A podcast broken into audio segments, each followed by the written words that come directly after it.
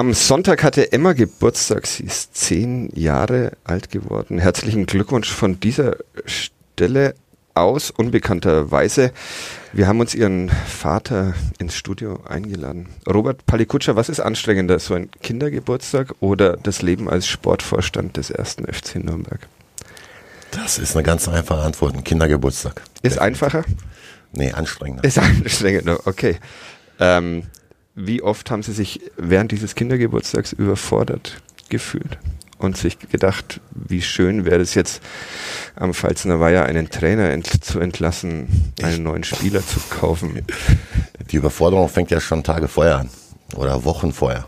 Man muss ja den ganzen gerecht werden und äh, wenn es dann endlich losgeht, dann ist man ja selber glücklich, dass es losgeht und sehnt sich dem Ende entgegen. War es ein schönes Ende wenigstens? Ja, definitiv, ja. War ein schöner Kindergeburtstag. Ob das hier in Nürnberg alles ein schönes Ende nimmt mit dem Sportvorstand Robert Palikutscher, wir hoffen es, wir wollen drüber sprechen. Ihr hört Cut Depp, den Club-Podcast von nordbayern.de. Mein Name ist Fadi Kiblavi. Robert Palikutscher habt ihr gerade schon gehört, den Sportvorstand des ersten FC Nürnberg. Außerdem sitzt hier im Studio noch Hans Böller, Sportchef der Nürnberger Nachrichten. Und nutzt die Gelegenheit, Emma alles Gute zu wünschen. Emma nachträglich herzlichen Glückwunsch und ein glückliches, gesundes neues Lebensjahr. Mit einem hoffentlich öfter glücklichen Papa. Wie und was passieren muss, damit das so wird, das hören wir nach der Musik. Bis gleich. Kadepp der Club-Podcast von nordbayern.de.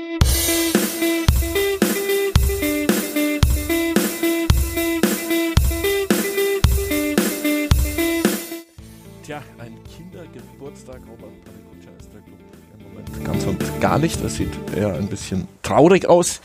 Äh, gemeine Frage, aber fühlen Sie sich manchmal schon ein wenig überfordert am Pfalzner Weiher mit diesem anstrengenden Verein? Also ich empfinde den Verein nicht als anstrengend und Fußball erst recht nicht. Also ich, ich glaube, wenn mich Fußball überfordern und, und Vereinsarbeit, dann, äh, dann hätte ich schon längst für mich in den vergangenen Jahren die Reißleine gezogen, sondern äh, ganz im Gegenteil. Ich, äh, ich liebe den Fußball und die Vereinsarbeit und es ist eine große Herausforderung, Tag für Tag, der man sich stellen muss.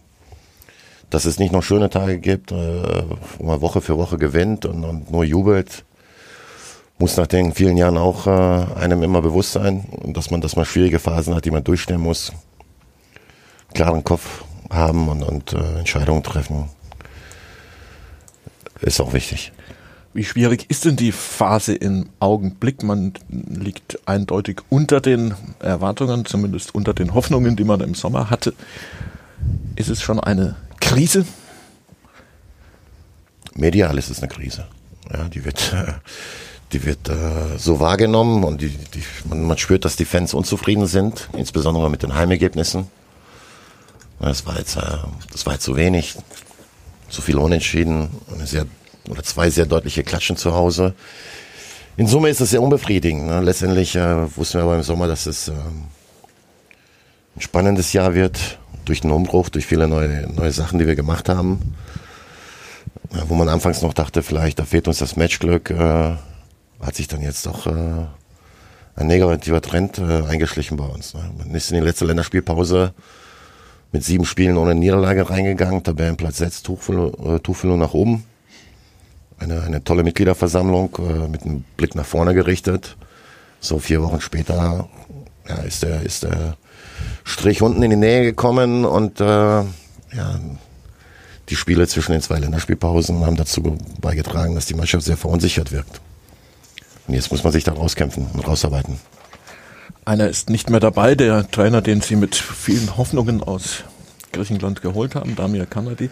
Sie haben zur Beurlaubung von Herrn Kanadi ehrenwerterweise gesagt, es ist ein gemeinsames Scheitern.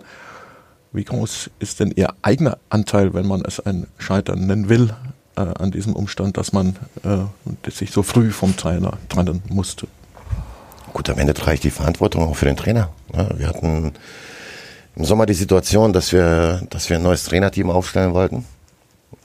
Da habe ich mehrere Gespräche mit, mit verschiedenen Leuten geführt, die Entscheidung getroffen, dass äh, Stamir Kanadi der Trainer ist, der den Umbruch begleiten soll, weil er solche Sachen auch in der Vergangenheit bei seinen anderen Stationen sehr gut gemeistert hat und, und sehr positive Ergebnisse erzielt hat, Mannschaften entwickeln konnte, einzelne Spieler entwickeln konnte und, und äh, ja, die Entscheidung ist dann auf ihn gefallen. Ne? Und er hat äh, ist ja nicht so, dass er nur sein, seine Trainerarbeit auf dem Platz gemacht hat, sondern er hat auch Überzeugungsarbeit bei Neuzugängen geleistet, war, war in viele Prozesse involviert.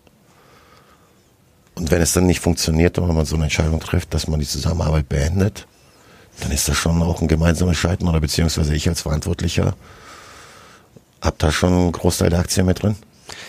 Warum es nicht funktioniert, darüber gibt es ja nun verschiedenste Gerüchte. Ich klinge mich an der Stelle mal ein, weil wir auch eine CADEP äh, betreiben natürlich und unsere User dort um, um äh, Fragen gebeten haben. Und eine stellte Markus Böhm, die ein bisschen in die Richtung geht.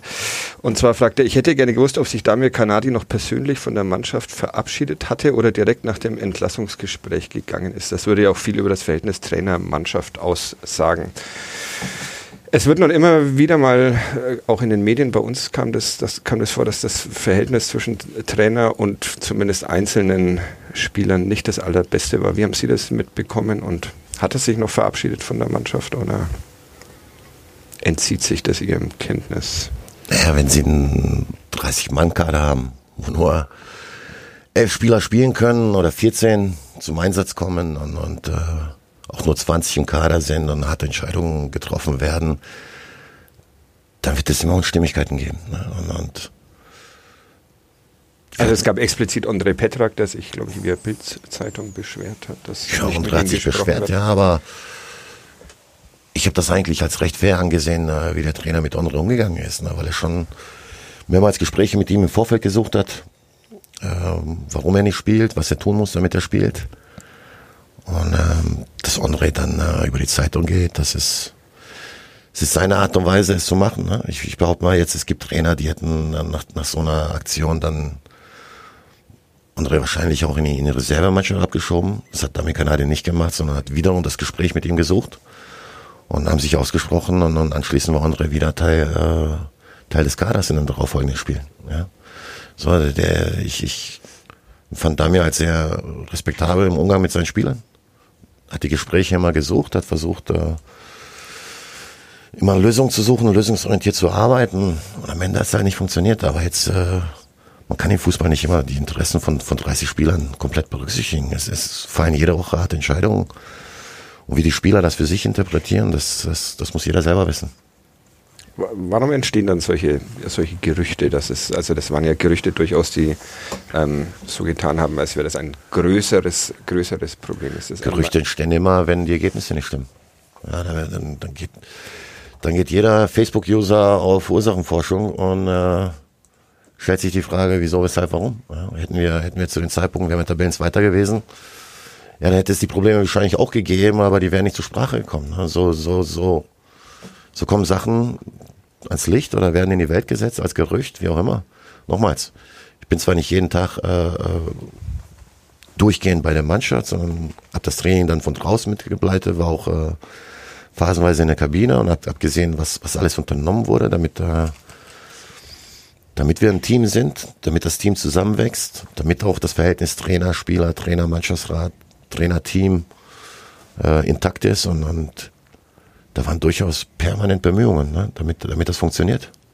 No, es gibt äh, jeder Trainer muss seinen Weg finden, wie er agiert und, und was sein Rezept für einen Erfolg ist. Weil Sie es angesprochen haben, wünschen Sie sich manchmal Sportvorstand zu sein in einer Zeit ohne die sozialen Medien? Wie sehr beeinflusst, also wahrscheinlich beeinflusst sie sie nicht, das sollte sie nicht beeinflussen in ihrer Arbeit, aber es zieht ja wahrscheinlich doch etwas Energie, weil man ja vieles von dem, so wie wir das mitbekommen, bekommen Sie es auch nicht mit. Früher also ist man nur von der Zeitung beschimpft worden. Heutzutage kann einem jeder, ich, jeder sagen, was man für bin nicht vertreten ist. in den sozialen Medien, von daher beeinflusst mich das nicht. Okay. Emma liest auch nicht mit, oder? Nein, sie ist auch nicht in den sozialen Medien. Äh, meine Frau schickt mir ab und zu mal einen Screenshot, mhm. wo ich drüber schmunzeln muss. Und, äh, klar, in, in eigenen, im Verein wird man dann von seiner Medienabteilung ab und zu mal konfrontiert mit irgendwelchen Sachen. Aber es nimmt keinen Einfluss auf meine tägliche Arbeit.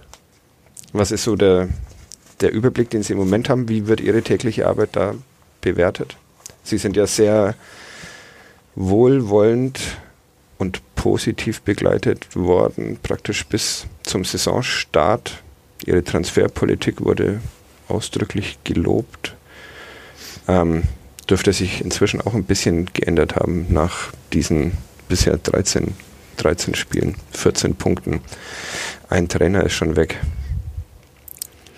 Ich, Haben Sie einen Überblick? Ich, ich, ich habe keinen Überblick, aber das müssen Sie mir erzählen, wie das bewertet wird. Ne?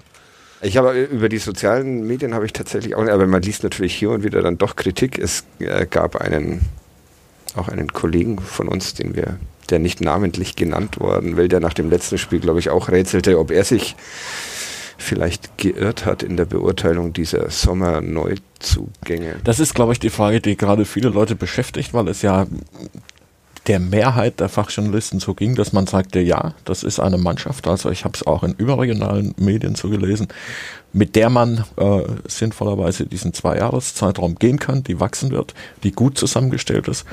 Und nach diesem 1 zu 5, speziell nach diesem Spiel gegen Bielefeld, kam die Frage auf, haben wir uns alle geirrt? Ist die Mannschaft doch nicht so gut, wie wir, oder so entwicklungsfähig, wie man vermuten durfte?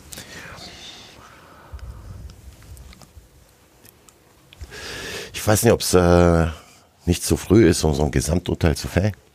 Ja, man, äh, man will sich ja immer so zehn, zwei, also ein Drittel der Saison, sage ich mal, äh, geben, um, um, um zu sehen, was, äh, was die Mannschaft drauf hat, was sie in der Lage ist abzurufen, wo die Potenziale drin sind, ob sie es abruft, wo man vielleicht nachjustieren muss. Und ähm, dann kommt die Winterpause, wo man, wo man sich nochmal verändern kann. Und dann vielleicht äh, ab heute dann gesehen in, in, in sechs Monaten ein Gesamturteil fällen kann, wenn die Saison vorbei ist. Ne? Bei der Zusammenstellung hat man darauf geachtet, dass man ein Grundgerüst mit in die Saison nimmt, äh, aus der bestehenden Mannschaft. Wo ich der Überzeugung bin, dass, äh, dass das die richtigen Jungs waren und immer noch sind, weil die ja schon mal aufgestiegen sind und zum Teil auch in der Bundesliga gute Spieler abgeliefert haben ne? und, und gewisse Führungsqualitäten haben individuelle Qualitäten. Und diese Mannschaft hat man dann mit externen Neuzugängen versucht, so im Kader zu verstärken, dass man, äh, dass man, dass man sehr flexibel agieren kann, dass man die Qualitäten, die man auf bestimmten Positionen in Manchester braucht, auch hat. So, und, äh, wenn man uns offensiv anschaut, glaube ich, sind wir in der Lage, gegen, gegen jeden ein Tor zu schießen. Oder, oder mehr als eins. Und ähm, wir haben Abwehrspieler, die schon reichlich Tore geschossen haben. Aus dem Mittelfeld sind wir sehr torgefährlich. Auf den Außenbahnen sind wir sehr schnell besetzt. Und, äh, über die Offensive müssen wir uns keinen Kopf zerbrechen. Das, was eigentlich letztes Jahr als ein großes Manko ausgemacht wurde, ne? dass man zu wenig Tor, Torgefahr entwickelt hat. Aber unser, unser diesjähriges Problem nach 13 Spieltagen ist die defensive Arbeit. Ob man das jetzt an eine Defensive festmachen will oder, oder an der gesamten Defensivarbeit, darüber werden sich wahrscheinlich viele, viele in den sozialen Medien streiten. Ne? Ich hätte, ich hätte eine, eine, eine Frage dazu, weil Sie so schön auf meinen Zettel schauen. Marco Krämer, auch einer unserer User, fragt, kommt in der Winterpause der dringend benötigte Abstiegskampf erprobte Abwehrchef? Ist es Abstiegskampf? Braucht der Club einen Abwehrchef? Kommt er in der Winterpause? Wir wollten ja im Sommer einen weiteren Innenverteidiger verpflichten mit dem linken Fuß, um, äh, um dann noch eine größere Bandbreite. Pinola. Der Pinola war im Sommer schon äh, durch, dass das nicht passieren wird, weil er keine Freigabe erhalten hat. Aber wir haben uns damit äh, zwei, drei Jungs sehr intensiv beschäftigt. Und die Sachen konnten wir nicht durchbringen, weil, weil sich ja, weil es Schwierigkeiten gab. Ja, einer ist äh, einer schwer erkrankt in der Sommerpause, der jetzt erst äh, bei seinem Verein dann wieder äh, ins Training eingestiegen ist. Einer hat sich verletzt. Einer hat vom Trainer keine Freigabe bekommen und äh, da war noch ein vierter Spieler, der dann in seinem Verein ja, aus der, aus der, aus der A-Jugend direkt in die erste Mannschaft hochgezogen wurde und da eine Chance bekommen hat. Und bevor man dann, sage ich mal, Aktionismus betreibt, haben wir gesagt, eigentlich muss die Qualität unserer, unserer Abwehrreihe reichen, um, um äh, bis zur Winterpause zu agieren. Und dann im Winter nochmal versuchen, einen dieser, dieser Wunschlösungen durchzubringen. Ne? Aber Da müsste man Herr Krämer fragen, was ist ein Abwehrchef? Ich meine, wir haben, wir haben. Ist Robin Bormuth ein Abwehrchef? Robin ist ein guter, solider Endverteidiger mit einer nachgewiesenen Zweitliga-Qualität, der in der Bundesliga auch schon seine Spiele gemacht hat und momentan mit seiner Rolle in seinem Verein sehr unglücklich ist. Habe ich jetzt nicht schnell genug gegoogelt? Linksfuß oder? Nein, er ist ein Rechtsfuß, der aber auf der halblinken Position spielt. Okay. Also wer theoretisch kam das Gerücht auf, gerade ist un unzufrieden bei Fortuna Düsseldorf und Tja, da haben sie ja ich glaube, jeder Verein hat äh, um diese Jahreszeit unzufriedene Spieler, wenn die Saison 10 bis 15 Spiele schon äh, gelaufen ist. Also nicht nur der erste FC Nürnberg hat unzufriedene Spieler. Ich finde es ganz interessant, dass wir beide jetzt auch, äh, Fadi und ich, über einzelne Personen viel gesprochen haben, über einen ehemaligen Trainer, über den Sportvorstand, über einzelne Spieler.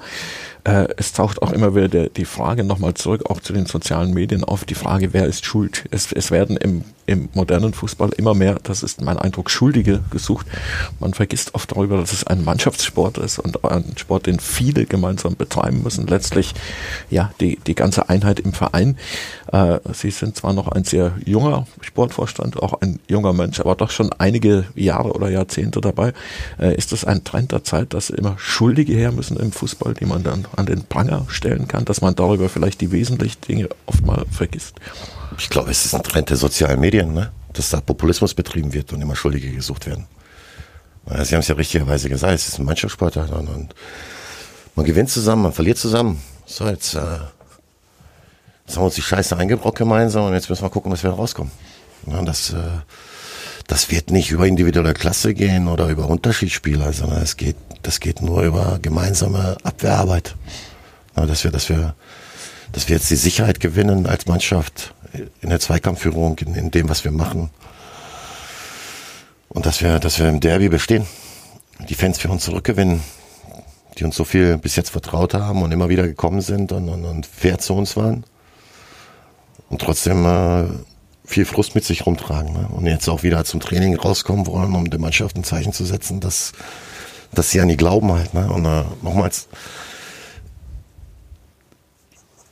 soziale Medien gehören in der heutigen Gesellschaft dazu. Ne? Ich bin nicht Teil davon, ich möchte auch nicht Teil davon sein, weil mir meine Zeit zu wertvoll ist. Und, ähm, aber man kriegt das schon so ein bisschen mit, ob das jetzt äh, in der Schule ist mit, mit Mobbing, ob da, ja, ich sag mal, in einem, in einem, in einem Fall Jatta wurden wir in bestimmte Ecken geschoben als Verein oder als Funktionäre vom Verein, ohne dass die Leute sich wirklich über die Hintergründe informiert haben, wieso, weshalb, warum der Verein so agiert. So, und jetzt, äh, jetzt wird ein Schuldiger an der Misere äh, gesucht, nur weil wir 13 Punkte haben. Und dann in der Regel, entweder ist es der Trainer oder es ist der Sportvorstand. Ja. Der Trainer ist weg, jetzt ist es der Sportvorstand, das wäre dann die Logik. Dann ist es der Sportvorstand. Beschäftigt Sie so etwas privat? Nein. Also ich stelle mir vor, wenn man, wir kennen es in, in geringerer Form ja auch, aber wenn man so im Fokus von Diskussionen steht, die ja nicht immer ausgewogen geführt werden. Ich denke, Sie sind ein kritikfähiger Mensch, der, der gut zuhört, aber wenn es dann persönlich und unsachlich wird, äh, schläft man da tatsächlich nicht, nicht mal unruhig.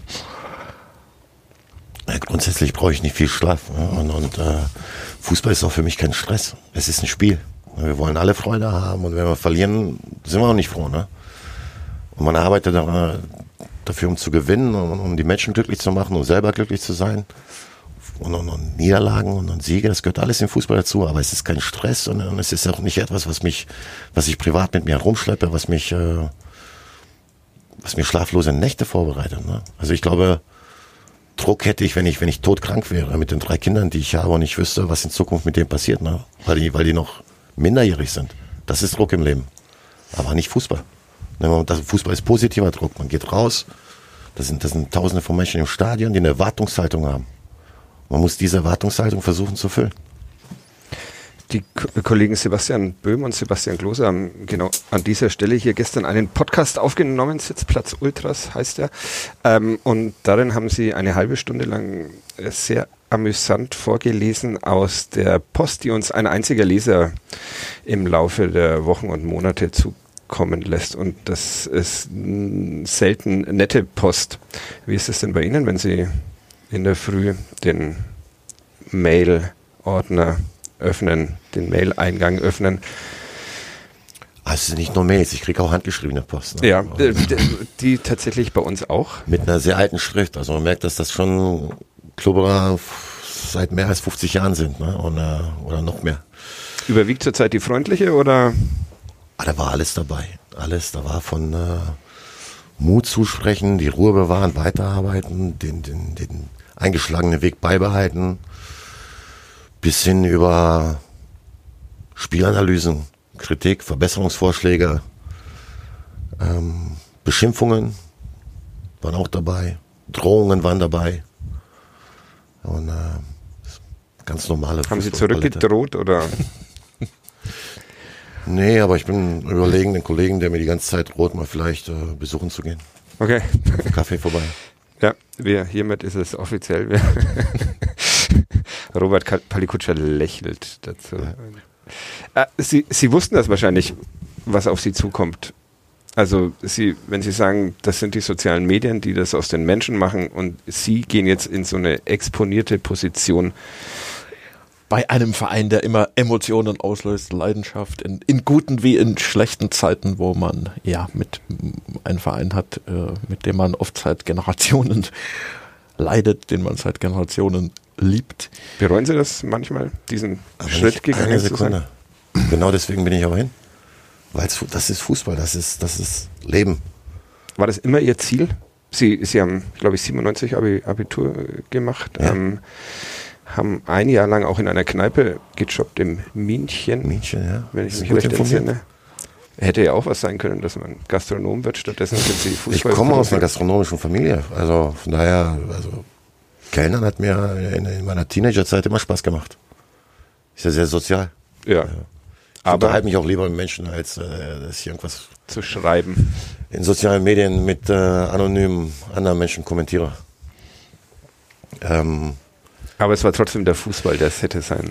es war, Fußball war immer der, der, der, der große Traum und das, was einen irgendwie, oder was mich lebendig gemacht hat und, und lebendig fühlen lassen hat. Ne? Das äh, meine große Leidenschaft ist es immer noch, wird es immer sein. Und ähm, es hat sich dann so ergeben, dass ich mehr oder weniger ein Leben lang im Fußball geblieben bin. Auch heute noch. Ich habe mir, glaube ich, auch nie ein Ziel gesetzt. Ich muss Sportdirektor, ich muss Sportvorstand oder Vorstandsvorsitzender oder sonst irgendwas werden, sondern immer von Jahr zu Jahr gedacht, die Aufgaben, die ich bekommen habe, erledigt und ähm, Entscheidungen treffen müssen, ob ich eine andere Herausforderung irgendwann annehme oder nicht, ob ich da bleibe, wo ich bin. So, dann war ich äh, insgesamt 13 Jahre zu, zuletzt bei Fortuna Düsseldorf in verschiedenen Funktionen, mit verschiedenen Aufgaben, Projekten und ähm, das immer gern gemacht. Habe in der Zeit auch äh, andere Sachen für mich erstmal nicht gesehen. Auf, aufgrund äh, der Menschen, die mir wichtig sind, meine Kinder, wo ich gesagt habe, ich bin noch nicht so weit, dass, äh, dass wir da irgendwie was Neues machen oder rumexperimentieren. Und ähm, tja, und dann ähm, hat sich jetzt erst erst in Nürnberg gegeben. Da habe ich ähm, sehr gute, sehr ehrliche Gespräche mit, den, mit, dem, mit den Aufsichtsräten geführt. Weil den Club kennt man auch aus der Ferne, man spielt gegeneinander, man ist auch in ganz Deutschland omnipräsent. So, als ich dann die Entscheidung für mich getroffen habe, es zu machen wollen, dann wollte ich aber nicht mehr länger warten. Und auch nicht mehr so lange warten, bis, bis die Saison vorbei ist, sondern wollte, dass es losgeht. Und dass man hier, hier was bewegt. Was ist im Moment, Herr Palikutscher, Ihre wichtigste Aufgabe? Das Team ist erst einmal zusammengestellt. Sie haben es angesprochen, in der Winterpause kann sich eventuell noch etwas tun. Äh, man erlebt ein, zumindest äh, von den Ergebnissen her, eine unbefriedigende Saison. Äh, gibt es so jetzt auch im Blick auf das Derby äh, eine besondere Herausforderung für den Sportvorstand? Werden Sie näher an der Mannschaft sein? Werden Sie vielleicht auch versuchen, die Mannschaft emotional zu packen? Werden Sie viel für den neuen Trainer, Herrn Keller, da sein und ihm vielleicht mit äh, Rat und Tat, was die Erfahrungen der letzten äh, Wochen angeht, zur Seite stehen? Ich glaube, das Wichtigste war es, ähm, die, die Vorgaben, die ich mir gesetzt habe, zu erfüllen. Dass wir, dass wir dann nach der Beendigung der Zusammenarbeit mit Damir Kanadi einen Trainer verpflichten, der die Länderspielpause nahezu komplett äh, für sich hat, um, um mal die eine Woche mehr Zeit zu haben, mit der Mannschaft zu arbeiten, ähm, sag ich mal, irgendwo, ja, wie soll ich sagen, auch die, das Profil erfüllt. Ne?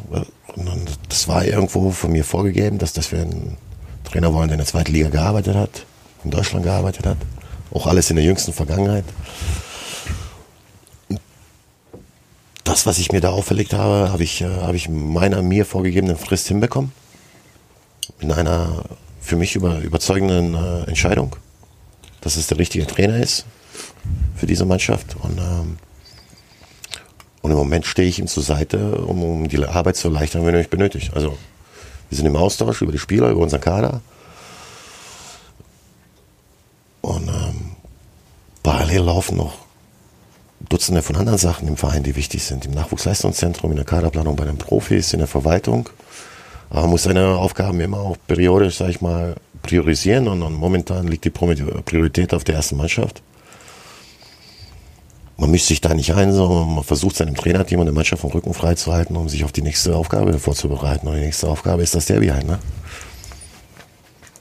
Tagesgeschäft, Abstiegskampf haben wir geschrieben. Das Wort Tagesgeschäft haben Sie bei der Vorstellung von Jens Keller verwendet. Mir fiel auf, Sie sind ja ein Mann des offenen Wortes, äh, dass Sie auf die eine oder andere Nachfrage, was das Zwei-Jahres-Ziel, wenn wir es so nennen wollen, Aufstieg in die Bundesliga, nicht ausweichend geantwortet haben, aber für Ihre Verhältnisse relativ verklausuliert. Das hat zwar eine Mannschaft perspektivisch aufbauen, die dann im vorderen Drittel mitspielen kann. Äh, einfache Frage, gilt der Zwei-Jahres-Plan, so denn man einen Aufstieg planen kann, überhaupt noch? Klar, ich bin überzeugt, dass diese Mannschaft in, in ihren Grundzügen die Qualität hat, in einem oberen Tabellendrittel mitzuspielen. Ja. Und da muss man, muss man seine Möglichkeiten immer in den, in den bevorstehenden Transferperioden nutzen, um die Mannschaft zu verbessern. Ja, punktuell. So, und ich glaube, dass dieses Grundgerüst perspektivisch gut ist für, für, für das obere Tabellendrittel. Aber jetzt, in diesem Augenblick, dürfen wir das Tagesgeschäft nicht aus dem Auge verlieren. Das Tagesgeschäft ist einfach so, ne? dass, dass wir jetzt nach unten gucken müssen. Vor vier Wochen haben wir nach oben geschaut. Da hatten wir sieben Spiele ohne, ohne Niederlage im, im, im Rücken gegen die Länderspielpause.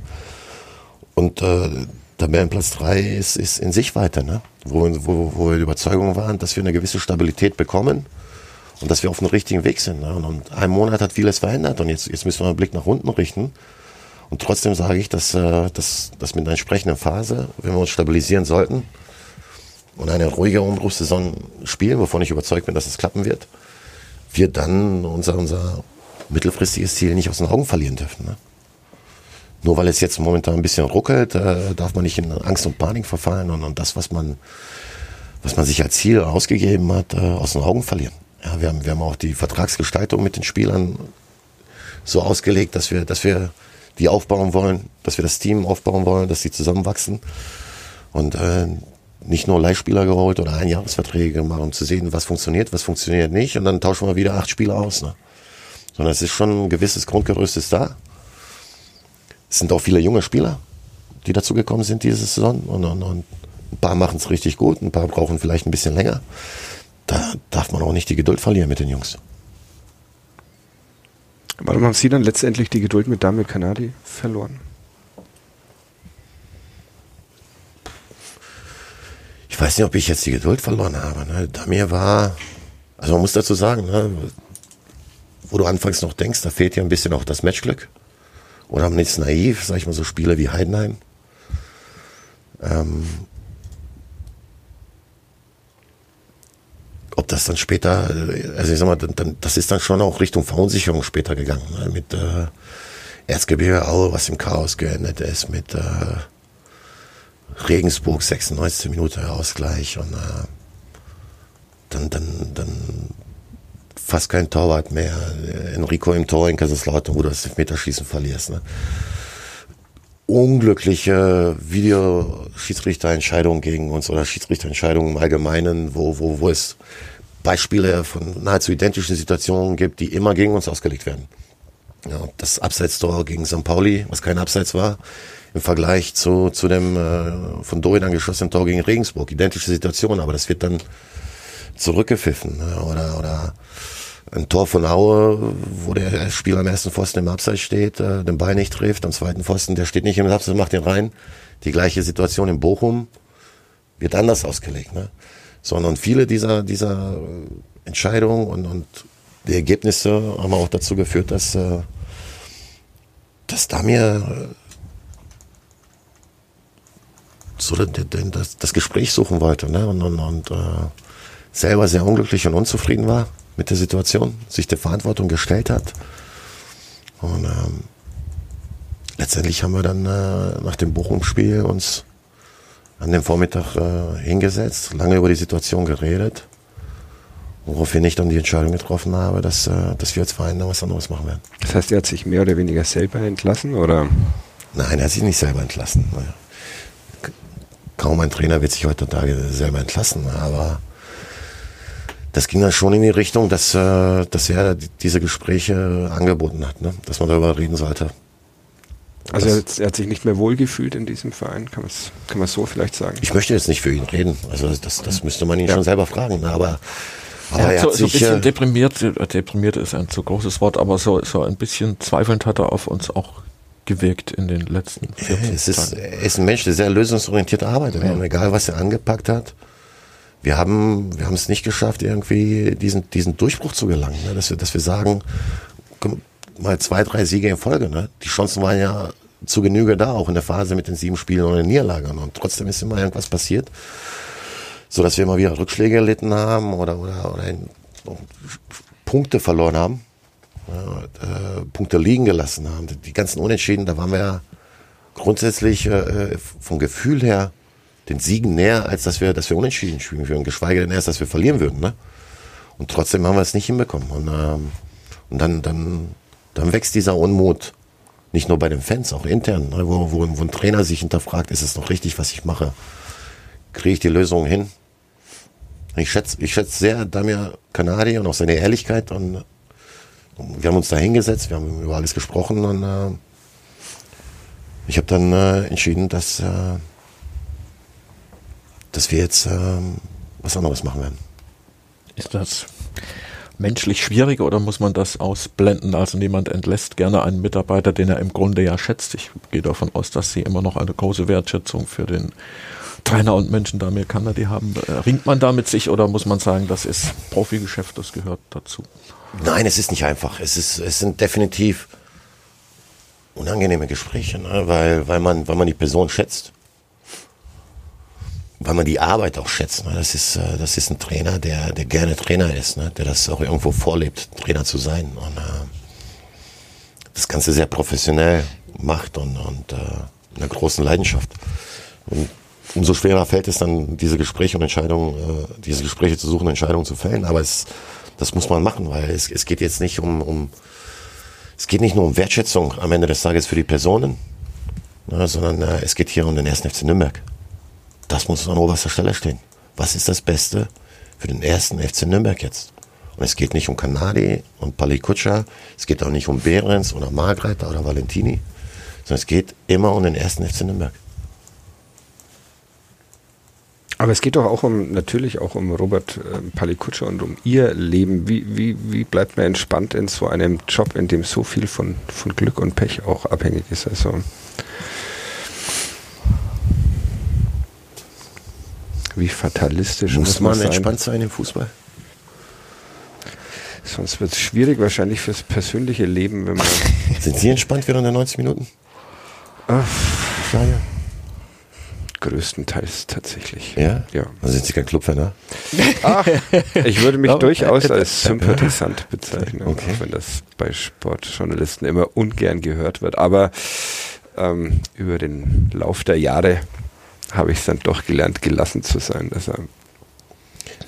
Dann würde ich auch sagen, dass äh, eine gewisse Gelassenheit habe ich auch. Mhm. Aber die Entspannung brauche ich nicht. Fußball ist ja, Fußball lebt ja von der Spannung und nicht Entspannung. Und, und ich bin gerne im Stadion, ich gucke gern Fußball und, und fieber mit und, und mache mir meine Gedanken und, und, hoffe auf das Beste und arbeite auch gerne täglich und man, man steht unter Strom Aber es ist jetzt nicht der Druck, der man, der, der, der reingetragen wird oder den man sich vielleicht selber macht, sondern es ist etwas, weil man es gerne macht. Und man muss die Mechanismen des Fußballs versuchen zu verstehen und, und sich der Verantwortung bewusst sein und der Herausforderung und, und, und versuchen, die zu meistern. Und, und, und darf an diesen, diesen Druck dann auch nicht zerbrechen. So, und wenn man sich dessen bewusst ist, dass es, äh, dass es noch andere wichtige Sachen im Leben gibt, ne? dann, dann, dann findet man irgendwo die Balance, glaube ich. Das ist, glaube ich, die große Kunst, das zu lernen, wenn man mal so, wie wir alle drei mit dem Fußball aufgewachsen ist. Äh, ich kann mich erinnern, dass für mich als Kind war Fußball mit das Wichtigste. Ich konnte mich tagelang ärgern, wenn mein Verein verloren hat. Das waren kleine Weltuntergänge. Meine Mutter hat mir erzählt, Sie hat mich manchmal, als ich sieben, acht, neun Jahre alt war, trösten müssen, weil ich so geheult habe oder umgekehrt, weil man so glücklich ist. Äh, wenn man dann in diesem Beruf anfängt, wie Fadi und ich jetzt, äh, dann, dann legt man seine ganze Energie erstmal hinein und, und muss, glaube ich, aber wirklich mit der, mit der Zeitline im Beruf zwar weiterhin fleißig und zuverlässig und konsequent zu sein, aber das zu schaffen, was Sie gerade sagen, zu sehen, äh, Fußball ist aus keiner Perspektive im Leben das, das Einzige und das Wichtigste, auch wenn es einem immer so vorkommt, wenn man über vermeintliche Krisen, die oft unglaublich aufgebläht werden oder auch Erfolge, die in Dimensionen geschraubt werden, wo sie gar nicht hingehören, so eine Balance zu wahren, zu sagen, das ist immer noch etwas, was man gerne und leidenschaftlich leidenschaftlich verfolgt, aber das doch eigentlich nicht der Mittelpunkt des Lebens sein sollte. In ihrem Fall des Berufslebens ist klar, aber äh, man muss sich ab und zu davon lösen können, oder? Absolut. Ich, meine, ich trage jetzt nicht nur die Verantwortung im, ja. Club, ne, sondern ja. auch für, für drei kleine Menschen, denen ja. ich auch irgendwas fürs Leben mitgeben muss. Ne, und man muss versuchen, als Vorbild zu agieren und auch als berufliches Vorbild. Egal, was ich mache und egal, was die eines Tages machen werden, aber aber denen schon aufzuzeigen, dass, dass man nachhaltig arbeitet, verantwortungsvoll arbeitet, dass man gerne arbeitet. Und, ähm, das alles versuche ich denen, denen mit auf den Weg zu geben, egal wo, wo die sich später sehen. Ne? Und, und es sind zwei verschiedene Leben, die, die irgendwo miteinander in Einklang gebracht werden müssen. Aber jetzt machen Sie mal die Nachrichten auf, ne? dann, dann werden Sie froh sein, dass, äh, dass es schön ist, dass wir uns über die Clubprobleme unterhalten. Ja, absolut. Ja. Hat, hat eines der Kinder Ambitionen in Richtung Sportvorstand oder geht es dann doch wieder in Richtung Gastronomie oder was ganz anderes? Weder noch. Ich Weder noch. Wird, äh, was ganz anderes, ja. Allerdings, wir kommen nochmal auf Emma zurück. Wir müssen Emma unbedingt mal in den Podcast einladen. Äh, sie haben bei Ihrer Vorstellung in Nürnberg erzählt, Sie schwärme in erster Linie oder eigentlich nur für die kroatische Nationalmannschaft. Äh, ich habe Sie damals gefragt, wie lange es dauern würde, bis sie vielleicht ein wenig vom Club schwärmt. Emma oder alle drei Kinder bis jetzt hat der Club nicht so gespielt, dass die Kinder unbedingt äh, in, in, diese, in diese Richtung hätten äh, äh, sich bewegen müssen. Äh, äh, aber gibt es schon ein paar Grundsympathien für den Club oder sagen alle drei Kinder, Papa, oh, oh, oh, da hast du dir was angetan? Nee, mein Sohn ist da sehr diplomatisch unterwegs. Guckt sich das an, ohne jetzt großartig äh, einen Spruch rauszuhauen. Die mittlere Tochter interessiert das nicht. Die die kritisiert mich dann manchmal noch für meine Interviews. Aus welchen Gründen? Weil die mich immer kritisiert. Ne? die Emma guckt schon mit meiner Frau. Ich glaube, das meiste, am meisten hat meine Frau gepackt. Also die hat auch schon ein bisschen, äh, bisschen Ärger auf der Arbeit, weil sie äh, im Office ein paar Clubfahnen hat und äh, Aufkleber. Von daher in, in, in der, mitten in Düsseldorf wo alle eigentlich Fortuna-Fans äh, sind, rennt sie halt mit, mit einem Club-Pin und äh, schmückt das Büro in schwarz-rot. Da gibt es dann schon ein bisschen Anfeindung. Aber Emma ist ganz positiv unterwegs. Guckt sich die Spiele gemeinsam mit meiner Frau an und, und fiebert da schon mit. Man sieht, wie wichtig und wie schön Liebe ist. Das muss man sich auch immer wieder in Erinnerung rufen. Sie arbeitet Eine. immerhin nicht in Fürth. wir müssen noch über das Derby sprechen. Das wollte ah, ich gut, da noch. Wir können natürlich auch über die Liebe sprechen, aber ich dachte, Derby. Das ist ja fast dasselbe. Derby is Love heißt eine Kolumne im Nürnberger Stadtanzeiger. Äh, um ein bisschen diese Situation, wie heißt der Originalspruch, Derby ist Krieg. Also es ist mit Sicherheit nicht Krieg, äh, ob es Liebe ist, nun ja. Nun ja, wahrscheinlich wird es keine heiße und innige Liebe sein, aber es ist das, das älteste und traditionsreichste und am öftesten gespielte Fußballderby Deutschlands. Für Sie ist es vermutlich trotzdem eine Premiere, Nürnberg gegen Fürth im Stadion zu sehen. Ja, es ist auf jeden Fall eine Premiere für mich, ja. Haben Sie schon ein Gefühl für die Bedeutung dieses Spiels entwickelt? Oder ist man zu sehr im Alltagsgeschäft? Ja, ich sag mal, ich war früher in den Derbys, die ich gespielt habe, immer rot gefährdet und dann auch das eine andere Mal mit einer roten Karte vom Platz runter. Von daher, In Hamburg, aus Hamburg gegen St. Pauli, ja, habe ich mal, in Düsseldorf gegen, gegen wen spielt man da Derbys? In der Oberliga oder dann schon ach, die das weiter ist gefühlt jedes, jedes Spiel im, im, im, im NRW. ja ne? Auch gegen Freialdenhofen oder Was muss denn passieren, dass sie wieder rot gefährdet sind am Sonntag? was, was kann die Mannschaft wirklich falsch machen? Wann würden, was würde sie ärgern? Was möchten, andersherum, was möchten sie am Sonntag auf keinen Fall sehen? Passivität, Angst. Ist Passivität und Angst, man hat jetzt einige Teile mit dem neuen Trainer gearbeitet, hat er, hat er schon das ein bisschen umsetzen können, Ihrer Meinung nach, was er vorhatte, wieder eine positivere Grundstimmung, mehr Mut. Also er ist schon sehr laut im Training. ja. Und, äh, Das stimmt tatsächlich. Ich habe ihm zweimal zugehört und habe mir um seine Stimme Sorgen gemacht. Ja. Ja, der musste, ich glaube, der eine freie Tag am Wochenende war schon wichtig, damit er die Stimme wieder zurückkriegt. Aber nicht nur er ist laut, die Spieler sind laut, es ist äh, sehr viel Aggressivität im Training und, äh, und die Schwerpunkte liegen natürlich in, im, im Defensivverhalten, in der, in, in der Arbeit gegen den Ball. Freuen Sie sich auf dieses Spiel? Ja, Weil es das älteste deutsche Fußball-Derby ist, weil es ich freue mich auf jedes Spiel, aber, aber Derbys sind die schönsten Spiele.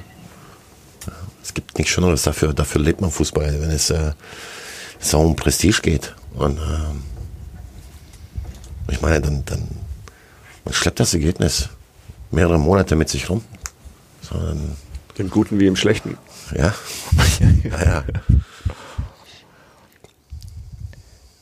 Es liegt ja eine ganz große Chance in diesem Derby. Wir haben es angesprochen. Natürlich äh, würde der Club lieber woanders stehen als da, wo er steht. Aber drei Punkte gegen 14 zwar auch nur drei Punkte, jetzt rein arithmetisch betrachtet, aber ah, als, als moralische Pille äh, wäre das mehr als neun oder zehn Punkte. Auf der anderen Seite steht die Gefahr, dass man, Sie haben es gesagt, man steht leider sehr, sehr nah an dem Strich nach unten, dass eine Niederlage schon eine große Bürde jetzt auch für Jens Keller wäre. So zu starten. Was heißt Bürde für Jens Keller? Ist ja jetzt nicht irgendwie, ist ja nicht seine erste Trainerstation. Ne? Er hat auch schon mehrere hundert Profispieler als, als Trainer und Spieler hinter sich und wird das ganz genau einzuordnen wissen, wie er damit umgeht. Und, und, und meinst, er macht das sehr gut im Training. Spürt schon das Knistern, äh, dass äh, die Jungs wissen, worum es geht am Wochenende. Klar könnte man sagen, es ist nur ein Fußballspiel und es geht nur um drei Punkte, aber es ist ein Derby. Am Ende ist es ein Derby und es, es hat eine große Emotionalität. Das müssen sich unsere Jungs auch äh, vor Augen führen und dementsprechend dann auch äh, am Sonntag auftreten. Wer geht als Favorit in dieses Derby? Kann man an der Tabelle ablesen oder an den Erfolgen der Vergangenheit? Ich weiß nicht, sind Sie Statistiker? Ich habe es vorhin nachgeschaut. Ich glaube 24 Pflichtspiel-Derbys, seit es die Spielvereinigung Kräuter führt, gibt äh, klare Vorteile für das Kleeblatt. Der Club hat nur vier davon gewonnen. Also äh, die Statistik kann man aufbessern. Die Tabelle ist die Tabelle nach noch nicht einmal einem Drittel der Saison. Ich habe irgendwo gehört, da wo äh, Johannes Geis spielt, die Mannschaft gewinnt. Okay. Das hat den Johannes Geis erzählt wahrscheinlich. Vor seiner Verpflichtung. Deswegen haben wir ihn Ja, wenn ihr das Derby Ich komme schon, ich würde aber gern ein bisschen mehr verdienen und ich sage euch auch warum.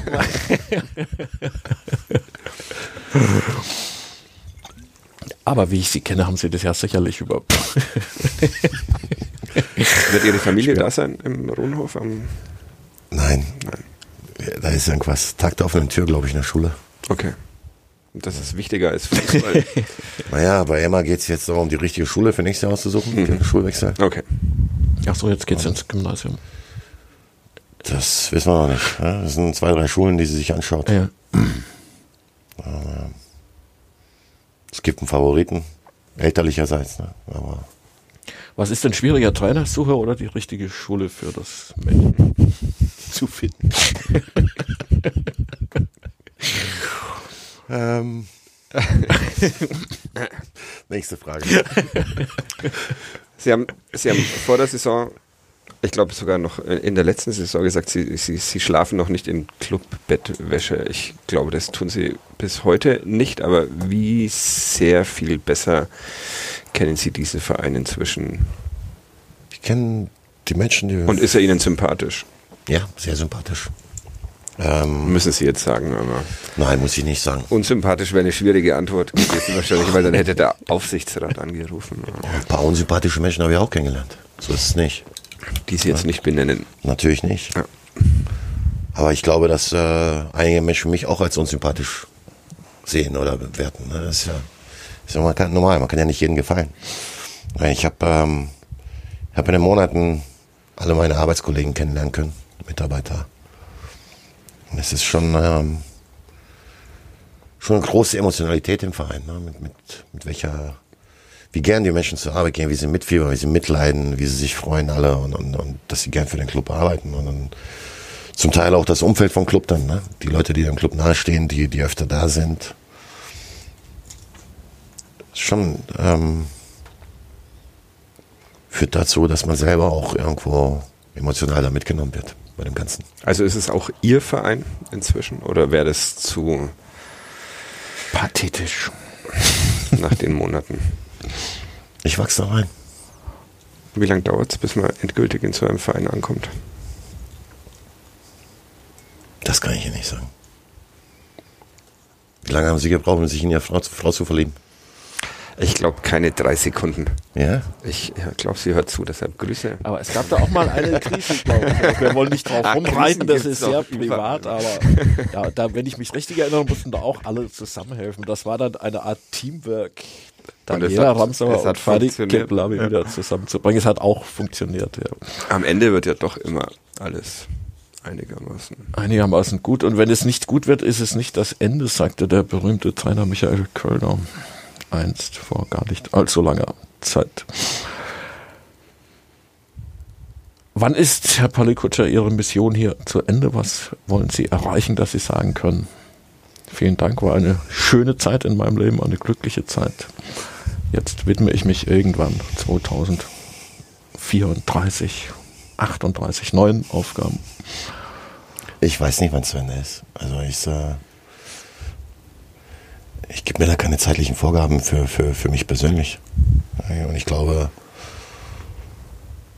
einerseits kann der Verein das jederzeit beenden, was ja normal im Fußball ist und gang und gäbe, dass, dass die Vereine sich äh, umdenken. An mich denke ich da nicht. Ne? Es geht darum, am Ende geht es darum, wieso bin ich hier? Was mache ich hier? Was will ich erreichen? Und, und, und das sind meine Ziele, die ich, äh, die ich mit meinen Mitarbeitern verfolge. Ne? Das, äh, einerseits im NLZ eine neue Struktur aufbauen, dass wir einen erfolgreichen Weg einschlagen, dass wir da besser werden. Da glaube ich, sind wir auf einem ganz guten Weg momentan. Und, äh, und im Profibereich habe ich ja gesagt, dass ich, äh, dass ich mir zum Ziel gesetzt habe, aufzusteigen und versuchen, die Klasse zu halten. Das bedeutet aber nicht, dass äh, sobald ich äh, irgendein Ziel erreicht habe, sage, so, das ist die Mission ist beendet, weil das nicht eine Mission ist. Das ist, äh, für einen Verein zu arbeiten, ist eine Lebensaufgabe. Haben Sie in den letzten Wochen mal befürchtet, dass der Aufsichtsrat sich anders entscheidet und sagt, war doch keine gute Idee mit Robert Palikutscher und. Für sowas fürchte ich mich nicht. Nicht? Echt? Mutig. Gibt es irgendwas? Doch, doch, Sie haben es im Vorgespräch. Wir standen auf dem Dach und wir können es zugeben, wir haben jeder eine Zigarette geraucht und blickten nach unten. Robert Palikutscher gestand, dass er wie wir beide auch ein bisschen Höhenangst hat. Im Moment muss man die beim Club ja nicht haben. Das war jetzt ein flacher Witz, Entschuldigung. Äh, aber, ich weiß noch nicht, ob ich die annehmen soll, Entschuldigung. Gibt es überhaupt was, wovor Sie sich fürchten? Sie, Sie wirken immer sehr furchtlos. Nicht wirklich normalen Sachen, die man, die man mit einer Familie und mit seinen Kindern hat. Ne? Und ich glaube, das sind, das sind Ängste und, und Befürchtungen, die alle Menschen haben. Ne? Dass man seine Kinder auf einen guten Weg bringt, dass, dass die dass sie gut erzogen werden, dass sie, dass sie äh, alle was zu essen haben, ja, dass, dass sie in Frieden leben, ja, die ganz normalen Sachen. Alles andere muss man nehmen, wie es kommt. Damit wäre eigentlich auch die nächste User-Frage, die ich noch hätte vorlesen sollen. Beantwortet Sebastian Prö wollte wissen, was Sie in Ihrem Leben noch unbedingt erreichen wollen. Gibt es da, gibt's da noch was Zusätzliches mal? Ja, ich würde schon gern sehen, wie Kroatien Weltmeister wird. Ne? Und mit Ihrem Zutun, also mit Robert Palikutscher, Sie sind auch Trainer, deshalb Nein, als Trainer ganz sicher nicht, aber überlegt, als Verbandspräsident. vor 98 ist Kroatien im Halbfinale gegen Frankreich ausgeschieden, Dritter geworden. 20 Jahre später Finale gegen Frankreich verloren, Zweiter. Wie stehen Sie zu den Franzosen? Das mal so als Zwischenfrage. okay. In 20 Jahren denkt Also in wissen wir, 20 was Jahren wird Kroatien Ja. Weltmeister und wenn Robert Palikutscher bis dahin Frankreich. den Club überstanden hat, dann kann er ohne weiteres auch Verbandspräsident in Kroatien werden. Das wäre Ich muss dafür nicht Präsident, um Gottes Willen, aber ich würde das gerne leben und, äh, und dann äh, Deutsche Meisterschaft mit dem ersten FC Nürnberg, Weltmeistertitel mit Kroatien, würden Sie, was wäre Warte, wichtiger? das ist eine gemeine Frage. was ist realistischer? Gut, das weiß sogar ich, dass der, der kroatische Weltmeistertitel um einiges realistischer ist.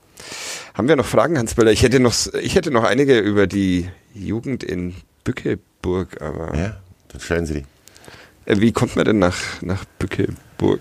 Ich bin da geboren, bin aber anschließend äh, von meinen Eltern zu meiner Oma gegeben worden nach Kroatien. Okay. Und das heißt in Kroatien aufgewachsen? In Kroatien aufgewachsen und Dann Wie aber alt- doch Wie alt waren Sie, als Sie zurück nach Kroatien gingen? Noch, noch im Säuglings... Ah, Baby. ja. Baby. Und dann ähm, nach der achten Klasse, nach einem Jahr Bürgerkrieg, bin ich dann zu meinen Eltern. Mhm. Eigentlich nur in den Sommerferien, während der Krieg lief. Und die haben mir meinen Reisepass weggenommen. Okay. Und Sie wollten gar nicht bleiben, oder? Nein. Nee. Okay. Nee, und dann, tja, haben sie mich auch irgendwie genötigt, zur Schule zu gehen. Was funktioniert hat? Abi 97. Ja, dann bin ich in, Kro- in Bückeburg zur Schule.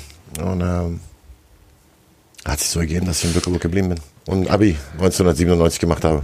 Wie kompliziert war das? Sie sprachen ja dann wahrscheinlich auch die Sprache. Haben, haben Sie, sind Sie Nein, die Sprache habe ich beherrscht. Nein, ich bin in Kroatien aufgewachsen, aber ich habe äh,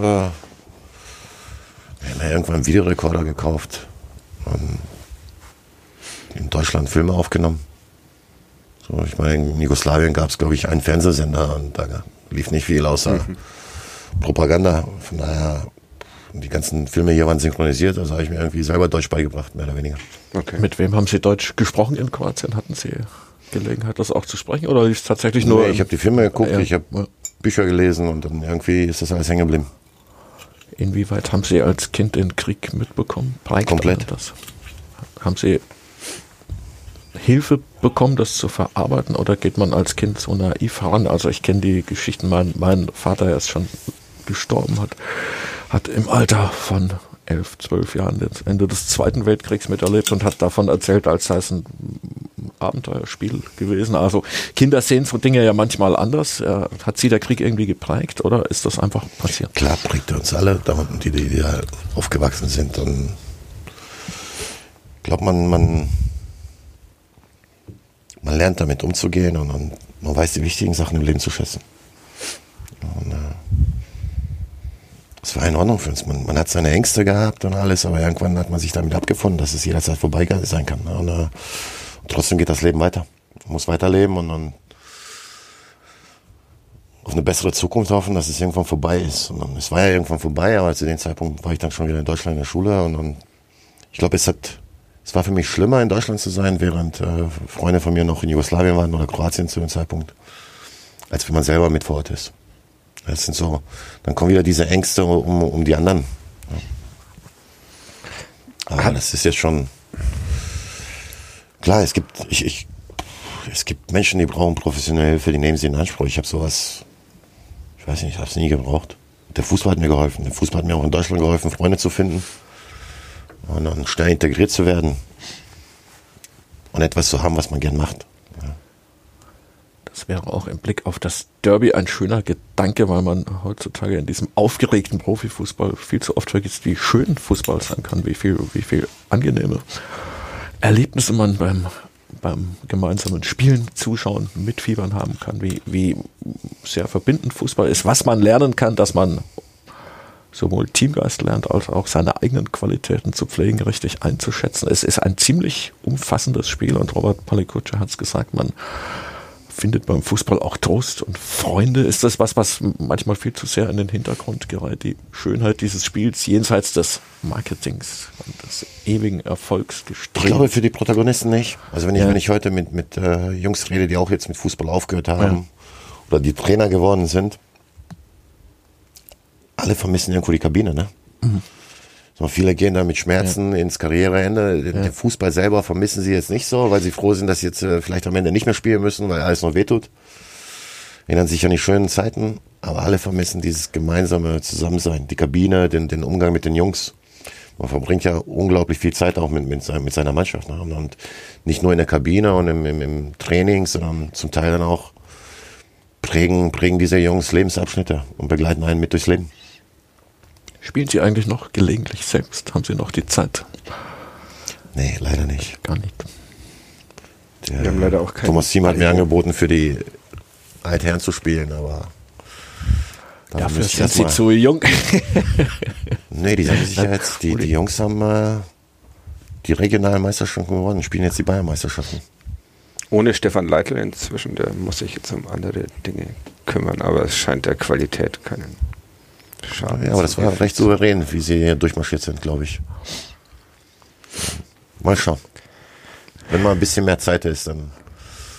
Ich weiß aber nicht, ob die einen Treter brauchen. Ne? Das sind die spielen lieber Fußball Ob das jetzt souverän war, wie wir durch diesen Podcast marschiert sind. Robert Palikutscher auf jeden Fall, wir beide wahrscheinlich. Wir beide haben phasenweise so ausgesehen wie der Club beim 1 zu 5 gegen Bielefeld. Aber das wird uns nicht daran hindern, uns weiterhin zu verbessern, gemeinsam zu lernen, an unseren Schwächen zu arbeiten. Auch das ist für uns beide zumindest eine Lebensaufgabe.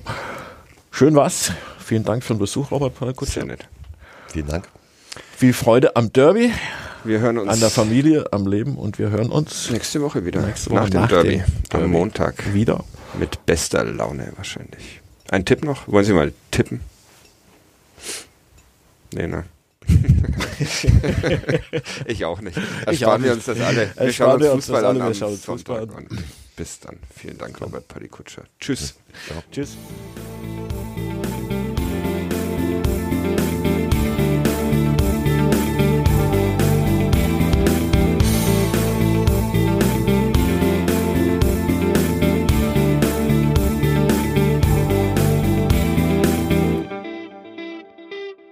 Mehr bei uns im Netz auf nordbayern.de